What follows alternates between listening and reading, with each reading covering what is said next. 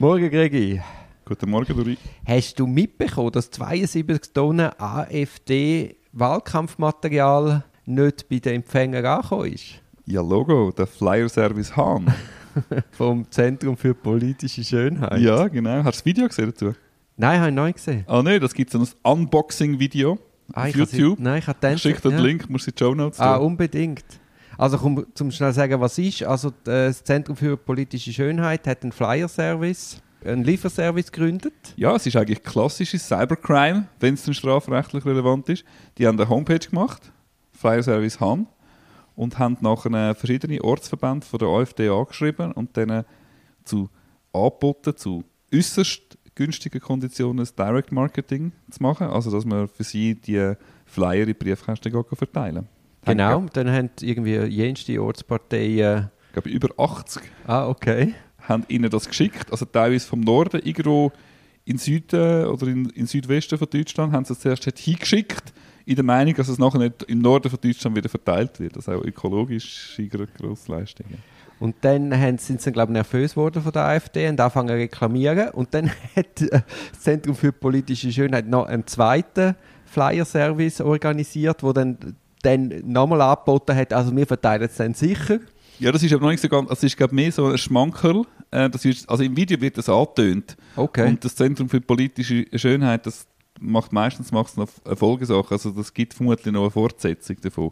Aber jedenfalls für die Hörerinnen und Hörer, die haben die Flyer angeliefert bekommen und die Flyer sind nie verteilt worden. Die haben die einfach bunkert bei sich und dann hat es ganz viele Beschwerden gegeben von den AfD-Ortsverbänden und die haben dann die irgendwie abgewimmelt oder vertröstet äh, etc. Und die haben glaub, teilweise haben sie auf eine, Fall, haben sie auf eine Lieferung nochmal 10'000 Flyer geschickt, die sind dann auch nicht verteilt worden.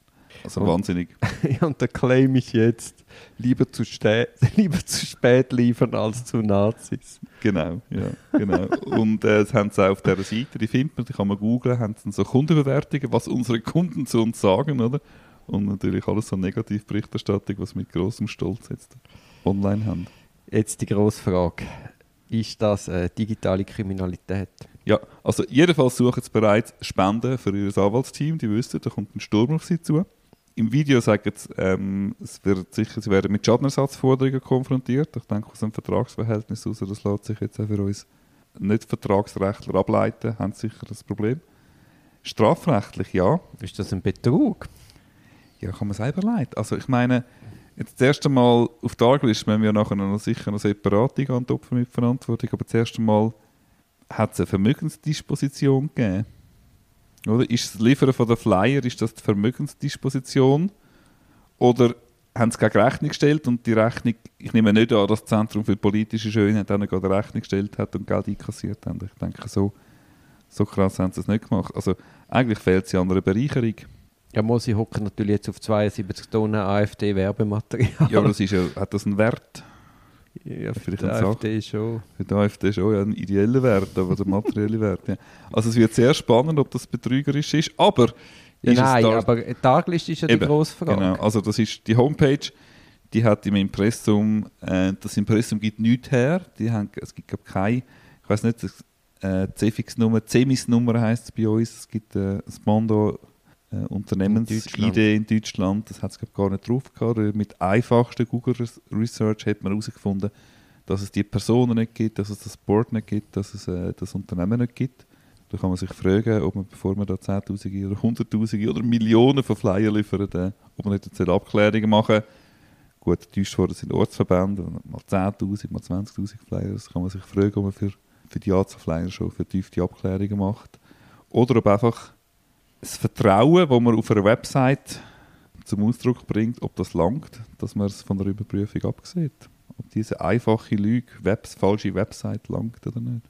Was meinst du? Also erstens weiß ich nicht genau, wie der Betrugstatbestand in Deutschland aussieht. Die brauchen ja gar keine Argliste. Brauchen oder? die keine Ist das das Argliste? Problem, ja.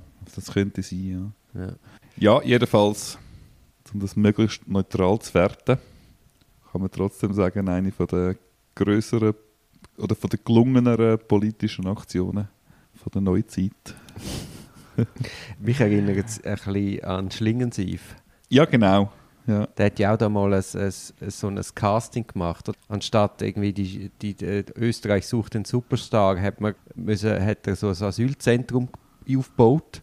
Und hat, dann hat er live hat man können, hat er gestreamt und dann hat man müssen abwählen, wer jetzt ausgeschafft Ja, wird. aber, aber in einem Glascontainer sind es Ja, ja, genau. Flüchtlinge in einem Glascontainer Ja, ja, genau. Platz in Wien, genau. Genau, und dann hat man können abwählen, wer jetzt sofort Genau. ausgeschafft wird. genau. Und der letzte hat dann können in, der Schweiz, äh, in Österreich Ja, ja. bleiben. Und dort hat ja, sind ja auch alle Parteien Sturm gelaufen. Also da hat so der, die Inszenierung, die völlig fiktive Inszenierung, haben alle komplett ernst genommen. Ja, oder ähm, man hat doch mal wollen den Ferienwohnsitz von Helmut Kohl überfluten. Er hat ganz viele Leute gesucht, die in den Badesee vor seinem Feriensitz vom Helmut Nein, Kohl gehen, gehört. Nein, damit nicht. der Wasserspiegel steigt und sein Ferienhaus überflutet. Und dann? Ja, sind glaube schon ein paar gekommen, aber es sind nicht, glaub, nicht genug gekommen. Ja, ja das ist So. auch das ist ein richtig ein, ein Krawallant gewesen. Der hat ja mal da, der Hamlet in Zürich ist ja auch fast, ja, mit, hat mit ja fast Ausschreitungen gegeben. ja gut, aber dort hat er als, als Schauspieler hat er Echte Nazis, Faschisten, ja, genau. ja, er hat Ja, ja. Nazis genommen, oder? die dann auch wirklich Parolen geschrien haben. Ja. Ja. aber eben, Dort, hat er, dort ist es ein bisschen schade, gewesen, er hat die politischen Verhältnisse in der Schweiz nicht wirklich gut kennt. Also weißt, er hat dann auch agiert gegen die SVP etc., aber er ist wie, irgendwie wie zu wenig wirklich sachkundig gewesen, als dass er das verfangen hätte. mhm. Also die Provokationen haben in der Schweiz dann nicht so gewirkt wie in Österreich. Gut, dann kommen wir zum eigentlichen Thema. Wir sind jetzt bei Artikel 95 von der StPO angelangt und ich muss dir ganz ehrlich sagen, Dori, ja, das ist jetzt der, achte Abschnitt Datenbearbeitung. Das ist jetzt nicht gerade, da frohlockt mein Strafverteidigerherz nicht gerade. Aber es wird zunehmend wie bedeutender. Ja, also allgemein Umgang mit Daten und Datenschutz. Aber was jetzt da in Artikel 95 Aha, folgt- nein, folgende das ist, steht, das ist jetzt... Äh, Nicht, für uns nicht wirklich von Relevanz. Ja, relevant ist vielleicht mal, wenn ein Klient oder eine Klientin eine Abfrage machen im Police, im polizeilichen Informationssystem. Oder auch schauen, dass wieder sauber rausgeputzt worden ist, dass man nicht mehr als Beschuldigte gilt oder so bei der Polizeikontrolle und so. Mhm. Aber sonst allgemein Datenschutz wird immer zentraler. An der Weiterbildungsveranstaltung haben wir doch da die Kollegin Arioli gehabt, die uns einen Ausblick gegeben hat Ja, sehr über interessant. das neue. Datenschutzgesetz, das jetzt auf die Schweiz zukommt, das eigentlich zu Ende beraten ist. Jetzt läuft die Vernehmlassung für die entsprechende Datenschutzverordnung, also Verordnung zum DSG. Und das wird immer zentraler, also der Umgang mit den Daten, Transparenz, wie man Daten beschafft, wird wichtiger und wichtiger und wird auch für uns sicher wichtiger, weil die Strafbestimmungen sind, werden verschärft für Unternehmer und oder für Private, wenn man beim Unternehmen keine klare Zuordnung kann machen mit teilweise erklecklichen Bussen. Was ich an den Artikel vielleicht noch kurz möchte erwähnen Im Artikel 98 haben wir Berichtigung von Daten. Mhm. Ich hatte letztens eine polizeiliche Einvernahme gehabt und dann hast du doch immer so, so eine Art Rubrum, wo Mhm. nicht Teil von der Einvernahme ist, aber du das Personalien hast und Beruf. Mhm. Und dann ist bei meiner Klientin gestanden Beruf Prostituierte. Mhm. Und die ist gerade an der Decke geklebt. Die- Ihre Kinder wissen die das nicht und hat dann da mit Stift wie wild durchgestrichen. Hat auch gesagt, das stimme gar nicht mehr. Mhm. Und das Blatt hat nachher unglaublich ausgesehen.